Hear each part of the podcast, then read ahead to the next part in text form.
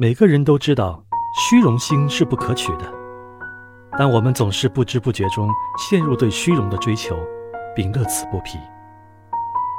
事业的对比是虚荣心产生的根源，虚荣心一旦产生，就会像滚雪球一样越滚越大，时间一长，就会失去控制，不但会伤害他人，更会损伤自己。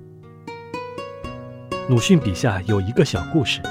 一个乞丐兴高采烈地向村里人宣布，村里最富贵的老爷和他说话了。人家问他说什么了，乞丐得意地说：“我去他家乞讨，他踢了我一脚，喊道说滚出去。”看吧，本来可耻的事情，却故意大肆宣扬，这就是一种失去理智后的虚荣心。从某种意义上讲，虚荣的男男女女不也都和这个乞丐一样吗？这样的人可怜又可恨，无知又可笑。在《犬子顾惜》中，耿定向谈到一个孔雀爱尾的故事。一只雄孔雀的长尾闪耀着金黄和青翠的颜色，任何画家都难以描绘。但他生性妒忌，看见穿着华美的人就去啄他们。孔雀很爱惜尾巴，在山野栖息时。总要先选择搁置尾巴的地方才安身。有一天，天上下起了雨，打湿了尾巴，捕鸟人就要来了，可他还是珍惜地回顾自己美丽的长尾，不肯飞走。终于，他被捉住了。孔雀爱慕虚荣，却失去了最宝贵的自由。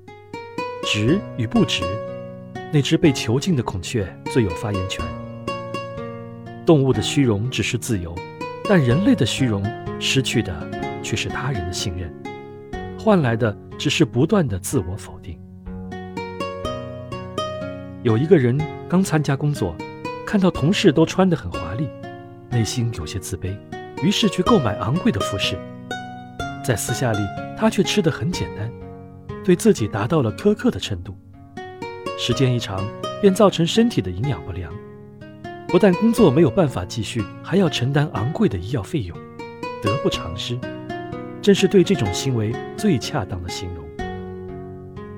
虚荣心只会让我们的生活雪上加霜。生活中少一些虚荣，就会多一份踏实。这份踏实，会让我们的人生和事业都取得长足的进展。在现实生活中。常常可以听到某人吹嘘自己的过去有多么的辉煌，自己的人生又有怎样的成功。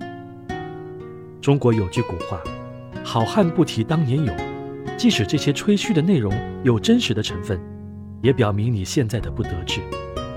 实际上，任何吹嘘都是虚荣，都是不自信的表现。这是懦弱者的标签。很不幸，大多数人身上。都有虚荣的存在，只是有的人受其影响较浅，有的人却中毒甚深。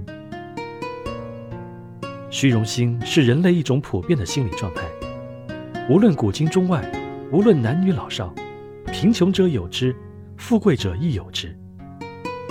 当一个人虚荣心过盛时，他便会失去他人的好感，永远只能做装在套子里的人。